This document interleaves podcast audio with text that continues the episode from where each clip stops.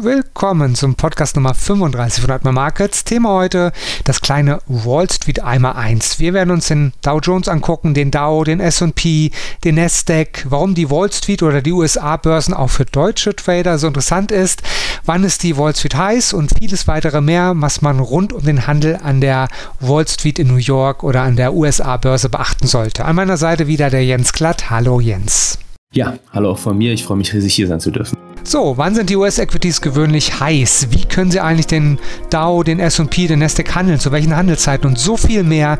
Das ist unser Thema. Das kleine Street einmal eins. Gleich geht es los. Hier ist das Börsen- und Tradingwissen zum Hören. Zuhören, lernen, handeln. Einfach traden. Let's make money. Der Börsen- und Trading-Podcast von Admiral Markets.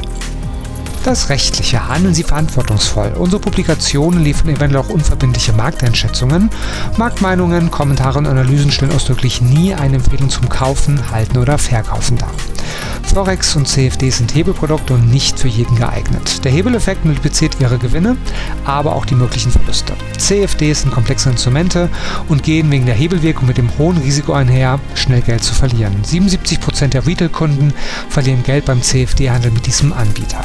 Sie sollten überlegen, ob Sie verstehen, wie CFDs funktionieren und ob Sie es sich leisten können, das hohe Risiko einzugehen, Ihr Geld zu verlieren. Starten Sie mit einem Demokonto, wenn Sie neu in den Handel einsteigen. Weitere Informationen finden Sie auch auf unserer Webseite admiralmarkets.com/de. Und damit darf ich auch zu dem Jens Klatt übergeben. Also, die Wall Street, ein Blick auf die Wall Street, leg los.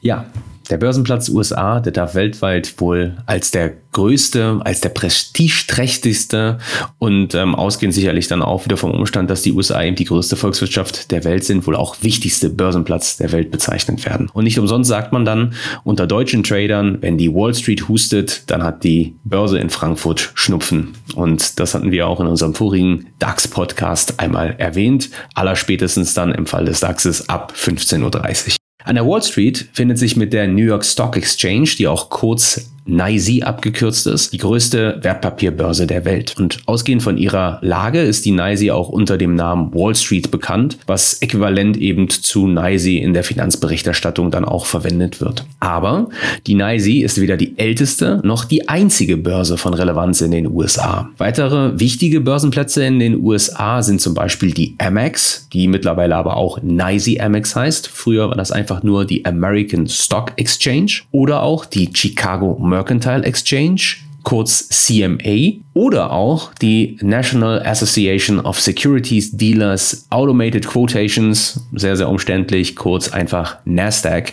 Und dann hätten wir auch zum Beispiel noch die New York Mercantile Exchange, die NYMEX, dort, wo beispielsweise Rohstoffe gehandelt werden. Die älteste amerikanische Börse ist tatsächlich die 1790 gegründete, aber mittlerweile kaum noch eine Rolle spielende Philadelphia Stock Exchange. Die NYSE wurde am 17.05.1792 gegründet.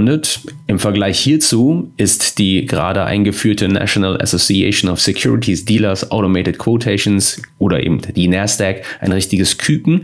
Die wurde nämlich gegründet am 8. Februar 1971, also das heißt fast 200 Jahre später. Auch die NASDAQ hat ihren Sitz übrigens in New York und ist die größte vollelektronische Börse gemessen an der Zahl der dort notierten Unternehmen. Die NASDAQ wird oft tatsächlich auch als Technologiebörse bezeichnet und hat im Hinblick auf die Anforderungen etwas weniger striktere Anforderungen als die NYSE, wird ausgehend hiervon dann tatsächlich von vielen kleineren Firmen, ganz besonders des Technologiesektors, bevorzugt eben genutzt, wenn diese an der Börse gelistet werden wollen. Bleiben wir zunächst bei der Nasdaq. Diese kennt man hier bei uns in Deutschland auch als kurz Nasdaq 100 und handelbar ist die Nasdaq, der Nasdaq 100 dann bei Admiral Markets als NQ 100 CFD. Im Nasdaq 100 sind die 100 Aktien der Nasdaq gelisteten Nicht-Finanzunternehmen mit der höchsten Marktkapitalisierung enthalten. Also zum Beispiel auch das sogenannte Fangman-Kartell. Darunter fallen dann kurz abgekürzt mit Fangman eben Facebook, Apple, Netflix, Google, Microsoft, Amazon und Nvidia, welche zusammen mittlerweile eine Marktkapitalisierung von mehr als 7,5 Billionen US-Dollar umfasst. Das wollen wir mal ganz kurz einordnen zum Vergleich. Die Wirtschaftsleistung Deutschlands und Italiens betrug in 2018 zusammen etwa 6 Billionen US-Dollar. Und der Nasdaq 100 ist übrigens nicht zu verwechseln mit dem Nasdaq Composite wiederum. Vielleicht hat der ein oder andere, der sich ein bisschen detaillierter mit den Indizes dort auseinandersetzt, auch darüber schon mal etwas gehört. Der Nasdaq Composite, der umfasst tatsächlich über 3000 Aktien. Neben dem Nasdaq 100 hört man in der Börsenberichterstattung nicht selten auch etwas vom Dow ganz kurz und knackig einfach nur Dow. Gemeint ist hier der Dow Jones Industrial Average, der von den Gründern des Wall Street Journals und des Unternehmens Dow Jones, Charles Dow und Edward Jones im Jahre 1884 geschaffen, erdacht wurde, wenn man so möchte. Der Dow, der ist bei Admiral Markets handelbar als der DJI 30 CFD. Und der Dow ist in der Tat der älteste, einer der ältesten noch bestehenden Aktienindizes und setzt sich heute aus 30 der größten US- Unternehmen zusammen. Spannenderweise ist der DAO allerdings besonders unter Privatanlegern ein gerne und aktiv gehandelter Aktienindex, bietet hier sowohl auf der Long- als auch auf der Short-Seite attraktive Handelsgelegenheiten. Aber Börsianer, also das heißt besonders institutionelle Händler, da findet der DAO tatsächlich nicht ganz so Beliebtheit oder erfährt nicht ganz so viel Beliebtheit, möchte man fast sagen. Und einer der Gründe dafür ist, dass die Aufnahme von Unternehmen in den Index, aber auch Ausschlüsse aus dem DAO zum Beispiel keinen festen Regeln folgen, sondern tatsächlich im Ermessen der Herausgeber des Wall Street Journals liegen. Und ganz besonders dürfte besonders institutionellen Händlern und hier auch ganz besonders dann Portfolio-Managern ein Dorn im Auge sein, dass die tatsächliche Aussagekraft des Dow Jones in Bezug auf die Abbildung der US-Wirtschaft tatsächlich nur beschränkt gegeben gegeben ist. Es handelt sich nämlich um einen preisgewichteten Index. Und hierdurch kommt es zu einer Überbetonung von Aktien mit einem zahlenmäßig hohen Wert. Und das führt zum Beispiel dann dazu, dass Unternehmen wie Amazon, welches ja eins der wertvollsten Unternehmen ausgehend von der Marktkapitalisierung der Welt ist, nicht im Dow gelistet ist, weil der Aktienkurs der Amazon-Aktie aktuell mehr als 3000 US-Dollar eben beträgt. Und wenn Amazon im Dow gelistet würde, würde der Indexstand massiv verzerrt werden. Da sich Jeff Bezos bekanntlich sehr dagegen sträubt, entsprechend einen sogenannten Aktiensplit, also eine Teilung des Aktienkurses auf den Weg zu bringen, zum Beispiel ein Aktiensplit, sagen wir mal von 1 zu 6, wenn wir 3000 durch 6 teilen, dann hätten wir noch einen Aktienkurs von 500 Dollar, was immer noch ziemlich schwer wäre, aber ich hätte dann eben sechsmal so viele Aktien in meinem Portfolio. Dagegen sträubt sich eben Jeff Bezos und deswegen sieht man Amazon eben nicht im Dow Jones gelistet. Im Falle von Apple jüngst einen Aktiensplit auf den Weg gebracht von 4 zu 1 hat das eben dazu beigetragen, dass Apple weiter im Dow Jones gelistet sein durfte. Andernfalls sonst Gefahr gelaufen wäre, ausgehend von dem damals sehr hohen Aktienkurs auf dem Weg in Richtung der 1000 Dollar Marke eben aus dem Dow Jones dann ausgeschlossen zu werden. Egal aber, wie auch immer man es anschaut, Trotz einiger Kuriositäten bei der Indexzusammensetzung ist der Dow Jones für aktive Trader, ganz besonders für Privatanleger, eben sehr interessant und auch sehr häufig gehandelt, auch wenn er nicht wirklich vielleicht die Volkswirtschaft der USA hinsichtlich dieser ausmachenden US-Unternehmen abbildet. Da eignet sich tatsächlich der S&P 500 schon eher. Der S&P 500 richtet sich bei der Gewichtung weitgehend nach dem Börsenwert einer Firma, also der Marktkapitalisierung, die durch Aktiensplits nicht tangiert wird. Das betrifft nur den Aktienkurs, aber eben nicht die Marktkapitalisierung des Unternehmens. Und der S&P 500, S&P steht hier übrigens kurz für Standard Poor's. Das ist diese Ratingagentur, von der der ein oder andere Hörer schon mal sicherlich etwas gehört haben wird. Das ist ein Aktienindex, der die Aktien von den 500 der größten börsennotierten US-amerikanischen Unternehmen umfasst. Über die Aufnahme in den S&P 500 entscheidet die Ratingagentur Standard Poor's. Wobei vor kurzem, das war im Dezember 2020 tatsächlich, ein aktuell an der Börse viel beachtetes und auch sehr aktiv gehandeltes Unternehmen namens Tesla aufgenommen wurde, nachdem das Unternehmen das vierte Quartal in Folge einen Gewinn ausweisen konnte. Blicken wir in dem Zusammenhang vielleicht noch mal kurz zurück, erinnern uns an unseren früheren DAX-Podcast und hier die Aufstockung, die wir dort zum Thema gemacht haben, im kleinen DAX einmal eins auf 40 Unternehmen von ursprünglich 30. Da scheint man sich nämlich an den Erfahrungen des S&P 500 tatsächlich orientiert zu haben, was man daran erkennen kann, dass künftig alle in den DAX aufgenommenen Unternehmen alle in den DAX aufsteigenden Unternehmen, mindestens zwei Jahre hintereinander ein sogenanntes positives EBITDA ausweisen müssen. Also einen operativen Gewinn vor Zinsen, Steuern, Abschreibungen und sonstigen Finanzierungsaufwendungen. Andernfalls die Aufnahme eben in den DAX nicht gegeben ist oder nicht erfolgen kann. In diesem Zusammenhang ganz offensichtlich hat man sich eben an den Erfahrungen aus dem S&P orientiert. Sie hören den Börsen- und Trading-Podcast von Admiral Markets. Wir sind der DAX 30-Spezialist in Deutschland. Wir sind die Experten und unterstützen mit Wissensvermittlung, Know-how und dem richtigen Handelswerkzeug. Lernen Sie uns kennen. Willkommen bei Admiral Markets. Der S&P 500 übrigens, der ist bei Admiral Markets als SP 500 CFD benannt, bekannt und auch entsprechend handelbar. Und als Indexbasis dieser 500 ausgewählten Kursnotierungen von Aktiengesellschaften, die eben an der New York Stock Exchange, an der NYSE Amex und der Nasdaq gehandelt werden, daraus ergibt sich eben dann tatsächlich entsprechend der S&P 500. Also der umfasst wirklich nicht nur Technologieunternehmen, wie im Falle des Nasdaq 100, sondern in diesem Fall eben auch Unternehmen aus anderen Bereichen, zum Beispiel im Rohstoffbereich, Querstrich in der Ölindustrie, fördernde Unternehmen und dergleichen. Der S&P 500 spiegelt deren Wertentwicklung eben dieser Aktien aus allen Bereichen, aus allen Sektoren aus den USA wieder und gilt daher auch dann entsprechend als Indikator für die Entwicklung des gesamten US-amerikanischen Aktienmarktes. Und im Vergleich zum Dow Jones ist er tatsächlich der modernere Index und der repräsentiert tatsächlich rund 75 Prozent des oder der US-amerikanischen Börsenkapitalisierung. Tatsächlich hat gerade die Zusammensetzung im Zusammenhang mit dem Dow Jones und diese kuriose Zusammenstellung eben des Index dazu geführt, dass das Volumen, das ähm, hier in diesem Zusammenhang dann einen börsengehandelten Fonds abbildet, wir hatten ja auch schon mal in früheren Podcasts hier über ETFs gesprochen, also Exchange Traded Funds. Und natürlich gibt es da auch ein Dow ETF. Hier ist es tatsächlich so, dass institutionelle Marktteilnehmer, die dann als Portfolio Manager zum Beispiel agieren, Gelder von Privatanlegern im Markt unterbringen, die dann entsprechend in die jeweiligen Indizes kostengünstig investieren möchten, dass dieser DAO-ETF weniger als 30 Milliarden US-Dollar Kapitalisierung hat, beziehungsweise Kapitalzuflüsse bis jetzt gesehen hat. Und das nun mal im Vergleich. Wir haben im S&P 500 zum Beispiel im Spider ETF, SPY kurz, haben wir tatsächlich mehr als 11 Billionen US-Dollar an Kapital in diesen Fließen sehen über die letzten Jahre, Jahrzehnte. Und in diesem Zusammenhang wird auch offenbar, warum eben große Marktteilnehmer, institutionelle Marktteilnehmer ganz besonders eben entsprechend auf den S&P 500 blicken und nicht zu stark verstärkt auf den Dow Jones. Und wenn man das jetzt mal aufs Trading anwendet, und darum soll es an dieser Stelle ja auch gehen, ist das auch einer tatsächlich der Hauptgründe, weswegen ich zum Beispiel in meinem Trading, wenn ich den US-Aktienmarkt als Index trade, an erster Stelle tatsächlich mich auf den S&P 500 konzentriere, aber auch, wenn ich zum Beispiel ein Abbild der aktuellen Stimmung am US-Markt eben erhalten möchte, eher auf den S&P 500 blicke als auf den Dow Jones. Apropos Trading. Die Frage, die sich jetzt sicherlich der ein oder andere Hörer hier an der Stelle stellen wird, ist, ja, wie wie kann ich denn den S&P 500, den Dow Jones oder auch den Nasdaq 100 wann handeln?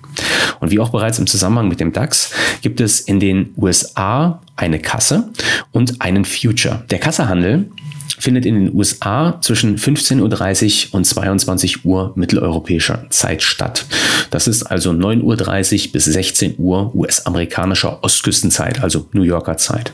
Der Index Future Handel, der an der CME stattfindet, an der Chicago Mercantile Exchange, der übrigens auch mittlerweile voll elektronisch abläuft und über die sogenannte Globex eben tatsächlich abgewickelt wird, der findet tatsächlich nahezu rund um die Uhr statt. Der hat nur eine kleine Handelsunterbrechung zwischen 22 Uhr 15 und 22.30 Uhr täglich unserer Zeit, beziehungsweise ist dann nochmal zwischen 23 und 0 Uhr unterbrochen. Das dient dann tatsächlich der, ich nenne es immer Inventur, die dort stattfindet. Also Kassensturz, der gemacht wird, der Handelstag wird abgeschlossen, es werden alle Geschäfte entsprechend gebucht und dann geht es in den nächsten Handel. Das bedarf einiger Zeit, eben einer Stunde, beziehungsweise nochmal eine Viertelstunde Unterbrechung. Aber sonst ist tatsächlich der Future rund um die Uhr von Montag bis Freitag handelbar. Neben dem Future-Handel, den wir jetzt ja auch thematisiert haben, gibt es die Möglichkeit, wie auch schon vor kurzem jetzt gerade gesagt, eben den S&P, Dow Jones oder auch den Nasdaq 100 als ETF zu handeln. Also über diese sogenannten Exchange Traded Funds, zu Deutsch börsengehandelte Fonds. Nochmal kurz zur Erinnerung, ein börsengehandelter Fonds ist ein Investmentfonds, der an einer Börse gehandelt wird, mit beispielsweise dem Ziel, die Kursentwicklung des S&P 500 eins zu eins abzubilden. Und das gelingt eben dadurch, dass der ETF vom Fondsmanager so zusammengesetzt wird, dass das Gewicht der einzelnen Positionen den im S&P 500 gelisteten Unternehmen abhängig von ihrem Gewicht beziehungsweise ihrer Marktkapitalisierung dann entspricht. Und wenn man sich mit Admiral Markets auseinandersetzt als Broker, wird man sehr, sehr schnell erkennen, dass Admiral Markets ein sogenannter Multi-Asset Broker ist. Und in diesem Zusammenhang eben auch über seine Invest-Lösung dann einen physisch, in Anführungsstrichen, gehandelten ETF anbietet, also einen wirklich realen, ungehebelte Möglichkeit, in eben den breiten US-Aktienindex S&P zum Beispiel zu investieren.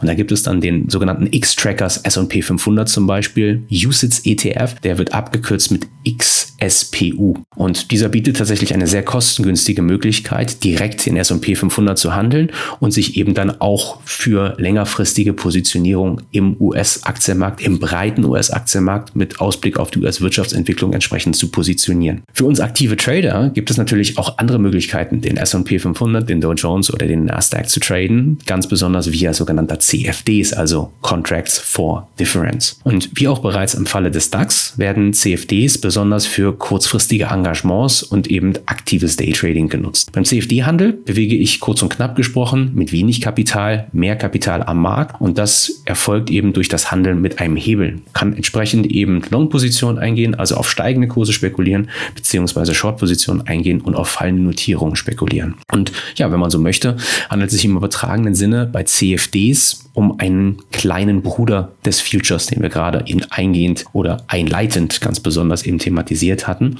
Allerdings mit einem ganz wesentlichen Unterschied, nämlich dass Privatanleger im CFD-Handel zum Beispiel keine Nachschusspflicht haben. Das bringt uns dann auch fließend zu den Vorteilen des CFD-Handels gegenüber dem Future, besonders für Trading-Anfänger. Wie auch im Falle des DAX Future Tradings zum Beispiel, ist der Handel im S&P, im Dow oder auch im Nasdaq Future recht kapitalintensiv. Und auch wie im Falle des DAX Praxis liegen wir in Bezug auf das benötigte Handelskapital, um hier adäquat entsprechend traden zu können, ein solides Risiko-Money-Management eben tatsächlich vollziehen zu können, zügig im höheren fünfstelligen Bereich, um wirklich vernünftiges, in Anführungsstrichen, US-Equities Future Trading eben umsetzen zu können. Und da werden CFDs dann sehr zügig zu einer sehr attraktiven Alternative und man kann sich recht kostengünstig seine ersten Trading-Sporen eben an der Wall Street mit vielleicht sogar schon wenigen 100 Euro verdienen.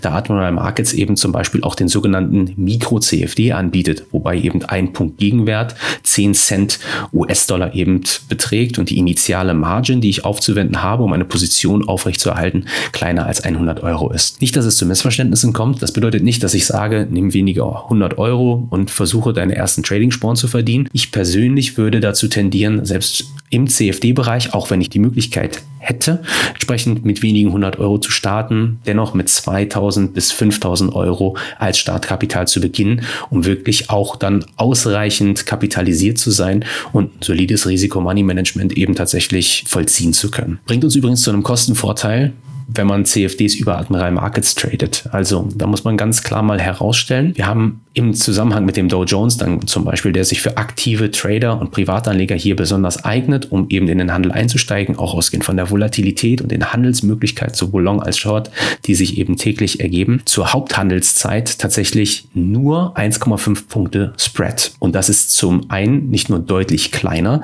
als bei vielen Wettbewerbern, die zu Admiral Markets im CFD-Bereich tätig sind, die tatsächlich zwischen zwei, drei, manchmal sogar vier Punkte Spread eben haben. Zum anderen ist es eben auch so, dass keine Ordergebühren anfallen beim Handel eben von CFDs über Admiral. Also das bedeutet etwas anders gesprochen, dass das nochmal ein weiterer Vorteil ist, den man auch im Zusammenhang mit Futures erwähnen sollte, wo eben neben der Kommission, die fällig wird, ergänzend dazu dann vielleicht sogar noch Börsengebühren anfallen, Data-Feeds bezahlt werden müssen, also dass ich überhaupt Daten in Bezug auf den Dow Jones, auf den S&P, Nasdaq bekomme. Und ich habe eben dann auch diese Nachschusspflicht, die wir gerade auch schon thematisiert haben. All das entfällt Feld für Kleinanleger an der Stelle und ist eben etwas, was, wenn man plant, in Futures zu traden, natürlich Berücksichtigung finden sollte. Also, wenn man so möchte, könnte das abschließen, könnte man sagen, wir haben nicht nur mit Admiral sicherlich den DAX-Spezialisten im deutschsprachigen Raum, sondern mit Sicherheit auch so eine Art DAO-Spezialist, ausgehend von den Handels- Konditionen, die man dort eben antrifft. Und warum sind US-Equities nun für Trader besonders attraktiv und interessant, wird sich der ein oder andere Hörer des Podcasts nun fragen. Nun, im Falle des DAX hatte ich persönlich ja auf die Volatilität verwiesen,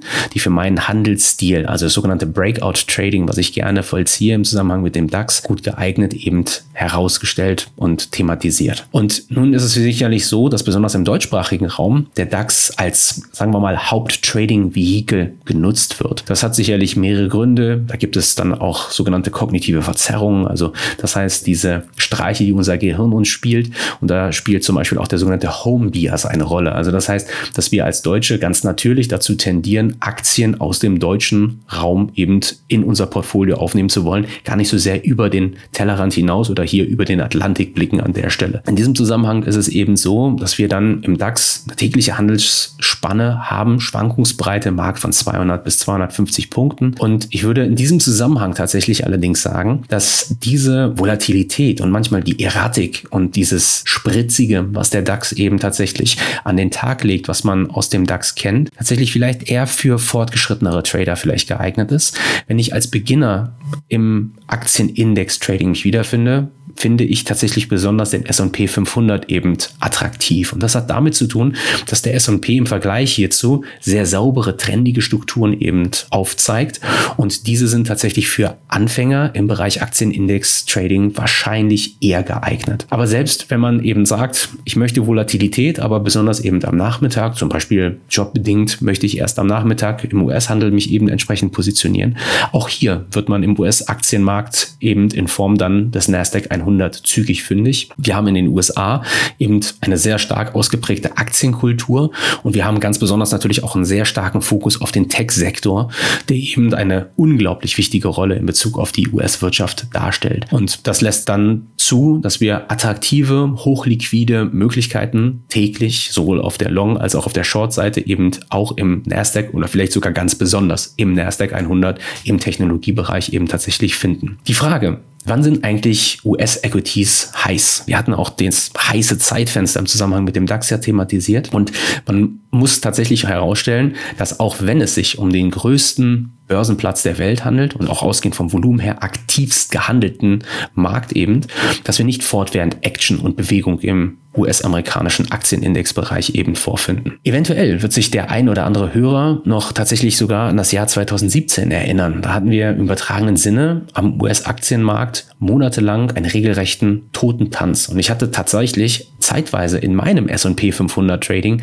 keine Trades generiert worden sind. Einfach deswegen, weil keine Signale geliefert wurden. Der Handel war einfach so volatil, dass die handelbaren Trading Ranges für mich, ausgehend von meiner Herangehensweise, schlicht einfach zu klein waren. Das hat sich mittlerweile deutlich gebessert, aber dennoch lassen sich eben ganz bestimmte Zeitfenster in diesem Zusammenhang ausmachen, dann auch auf der Intraday-Basis, in welche man übertragen sprechen könnte, da steppen Bulle und Bär eben. Und wir hatten das auch im Zusammenhang mit dem DAX eben thematisiert gehabt. Verstärkte Handelsaktivität in den USA findet man zur Eröffnung ab 15.30 Uhr bis 17.30 Uhr unserer Zeit und zwischen 17.30 Uhr, 18 Uhr bis dann 20 Uhr haben wir eine klassische Mittagspause. Das ist auch nachvollziehbar. Wenn wir eben sechs Stunden Zeitversatz sehen, dann haben wir da ein Zeitfenster zwischen 11.30 Uhr, 12 bis 14 Uhr. Auch in den USA wird dann klassisch Mittagspause eben tatsächlich gemacht. Und ähm, in diesem Zusammenhang sei ganz wichtig und wesentlich erwähnt, dass besonders eben Momentum-Trading-Strategien und Trendfolge-Ansätze eben deutlich an Vorteil und Attraktivität einbüßen. Also nicht selten bekommt man genau in diesem Zeitfenster, in diesen zweieinhalb Stunden, zwei, zweieinhalb Stunden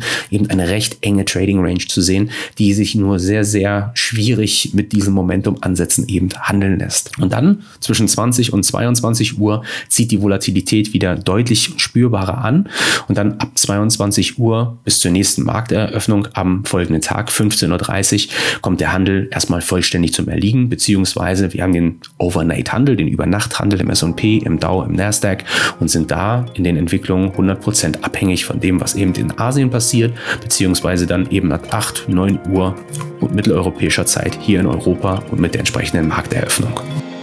Fassen wir für heute zusammen. Was sind die Key Facts und was sollte ich jetzt als nächstes tun?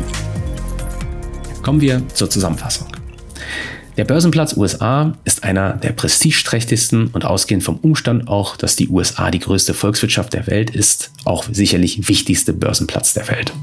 Und während die NYSE eine der ältesten Börsen der Welt ist, ist die Nasdaq die größte vollelektronische Börse gemessen an der Zahl an ihr notierten Unternehmen dennoch im Vergleich zur NYSE eben ein Küken hat erst im übertragenen Sinne das Licht der Welt erblickt im Jahr 1971. Im Nasdaq 100 sind die 100 Aktien der Nasdaq gelisteten Nicht-Finanzunternehmen mit der höchsten Marktkapitalisierung enthalten, zum Beispiel das sogenannte Fangman-Kartell mit Facebook, Apple, Netflix, Google, Microsoft, Amazon und Nvidia, die besonders Volatilität und Momentum suchende Trader ansprechen, also Trader, die nach Action eben tatsächlich Ausschau halten. Und Privatanleger favorisieren in ihrem Trading tatsächlich nicht selten den Dow, also den Dow Jones, während sich institutionelle Trader, und das lässt sich am Volumen ausmachen, eher im S&P 500 eben tummeln, dessen Future und ETF dann entsprechend als Spider bekannt sind und sich dann eben entsprechende CFDs auf diese beiden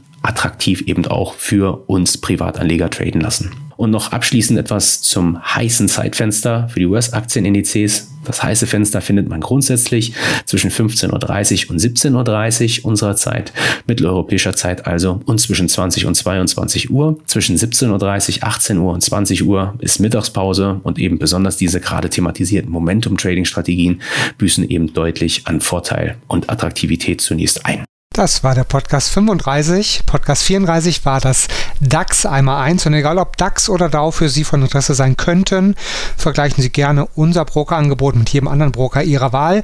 Wir gelten in Deutschland als der DAX 30 Spezialist. Eigentlich müssten wir auch als der DAO Spezialist gelten, wenn wir beide mal die Konditionen vergleichen. 0,8 Punkte typisch und verlässlich das Brett bis abends 22 Uhr im DAX und 1,5 bis abends 22 Uhr der typische Spread. Beides ohne Ordergebühren und da bin ich sicher, dass Sie weltweit kein besseres Angebot für aktive Daytrader finden werden. Keine Ordergebühren, nur das Brett, wenn Sie denn traden möchten. Und niemals vergessen, die Börse ist keine Einbahnstraße. Einer der Gründe für CFDs ist ja, dass Sie auf beide Richtungen setzen können. Wenn Sie von steigenden Kursen ausgehen, machen Sie eine Long Order. Wenn Sie von fallenden Kursen ausgehen, eine Short Order. Und wenn Sie richtig liegen, machen Sie Gewinn und wenn Sie leider falsch liegen und falsch den Markt einschätzen, Verlust. Das ist das Angebot bei CFDs und wenn Sie dieses Angebot wahrnehmen möchten, lade ich Sie nochmal ein, ein Demokonto kostenfrei und unverbindlich zum Austesten von Atme Markets ausprobieren. atmemarkets.com/de, dort können Sie das Demokonto bekommen und natürlich, wenn Sie den Skat auch mal sehen möchten, mehrmals die Woche auch bei uns im YouTube-Kanal mit Sicherheit zu finden, youtube.com/atmemarkets.de. Dort ist Jens Glatt zu finden, aber auch viele, viele andere Datewetter Deutschlands, wie zum Beispiel der Jochen Schmidt oder der Heiko Behrendt oder der Stefan Koblitz. Einfach mal vorbeischauen, wenn Sie auch aktuelle Analysen und Markteinschätzungen haben möchten im Videoformat. Wir hören uns bald wieder.